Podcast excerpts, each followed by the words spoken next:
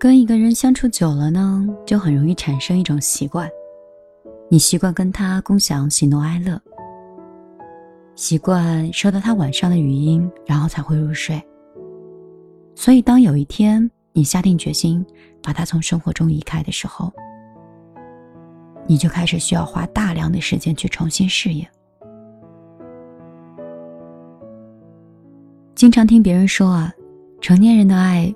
既不是拉黑，也不是删除，而是在时间的救赎下，自然而然的就淡忘了。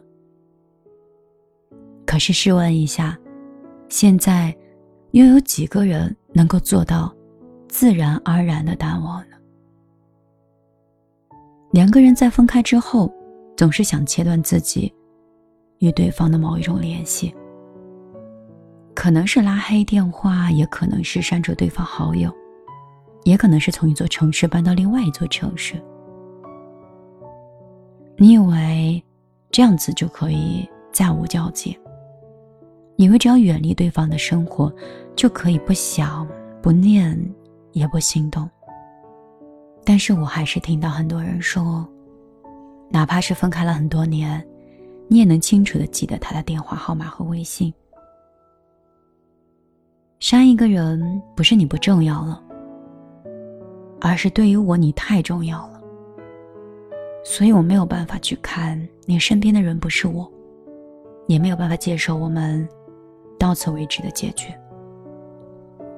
那些大张旗鼓的离开，不是为了掩饰自己的难以忘怀。也许有一天，你还是会鼓起勇气去把它加回来，但是也许永远都不会有那一天了。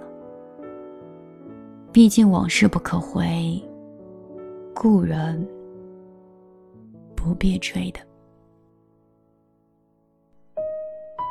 嘿，这里是米粒的小野雀。我是每天晚上都想过来喋喋不休，在音乐，在自己的声音和在自己的文字里自我放松和自我麻痹的米粒。我都害怕有一天我不说这些。我自己都会忘记那些故人，忘记过去的那些故事。记忆有时候真好玩。那些你所认为的刻骨铭心，有一天，其实就不刻骨了。它就像是被时间的风沙腐蚀过的一片沙地，那么平静，只有风来过的样子。他们说。你要把那些你感谢的人刻在石头上，要把那些对你伤害的人刻在沙子里。风会把沙子的仇恨带走，而那些印到骨头和石头上的，都是你应该感谢的人。所以，我们这样子就可以做一个感恩图报的人。以前分对分错，分好人分坏人。现在，只分成熟和幼稚。想想曾经的年轻，想想曾经对人性的理解。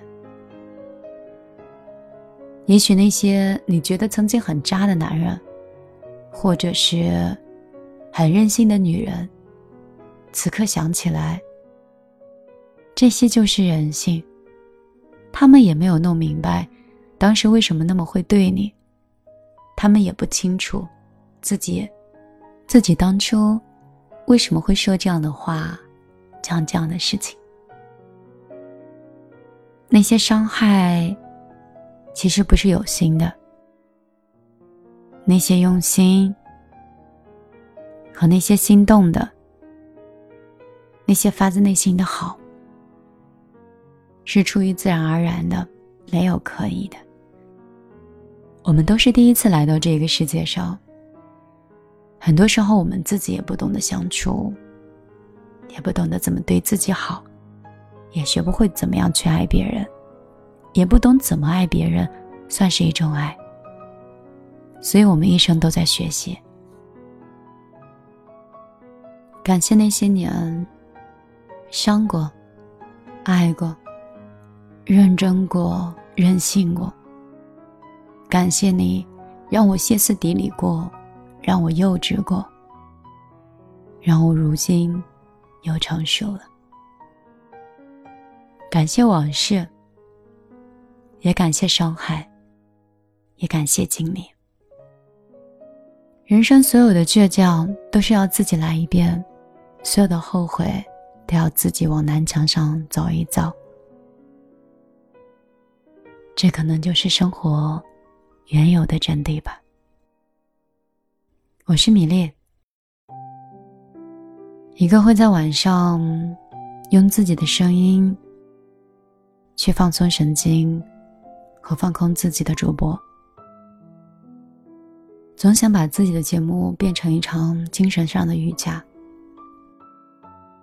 有的时候听起来让人觉得很累，有的时候在很累之后，却有了莫名的拉伸感。如果节目可以把把你的精神状态拉得更有弹性，如果节目的故事。可以注入更多的健康和力量。我想，每天晚上花一点时间，给精神做一个普拉提，也挺好的。毕竟，时间成本不是很大，也没有来回的出行状态，只要你想听的时候，我就已经在这里了。以前我说一个人听我也会讲，两个人听我也会讲，没有人听我也会一直讲。后来当很多人听的时候，我就开始在乎是谁在听，在哪里听，他是一个什么样的人。现在好像又过了那个时间点。你是谁？你在哪儿？你爱我或不爱我，你喜欢或不喜欢，都已经变得不再那么重要。因为做这档节目的原始初衷，不是为了成为网红，不是为了成为热门的主播，它就是记录米粒的生存、生活、成长，以及对爱和失去的理解。干嘛有那么多目的性呢？生活已经够累了，为什么把娱乐还要当成目的呢？一种爱好，一种方式罢了。我是米粒。如果你想了解更真实的我，我的个人微信是幺幺幺九六二三九五八。如果你觉得听听就好，感谢你今天能来。如果下次你再来听，我当然很高兴。如果我们就此别过，也希望你的余生此生安好。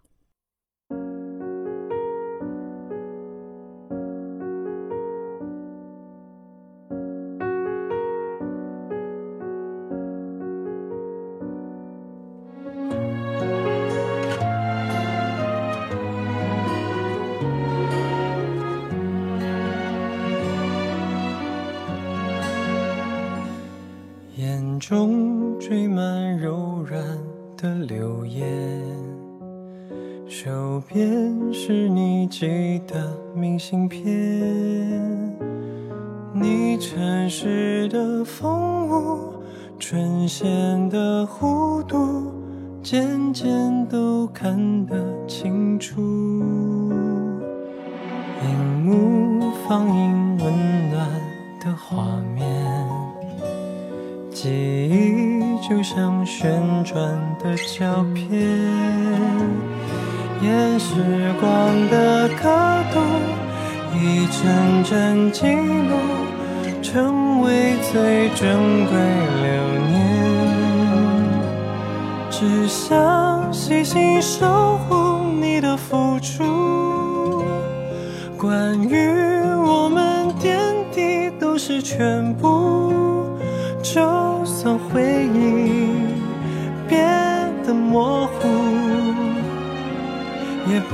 忘掉那份最初学着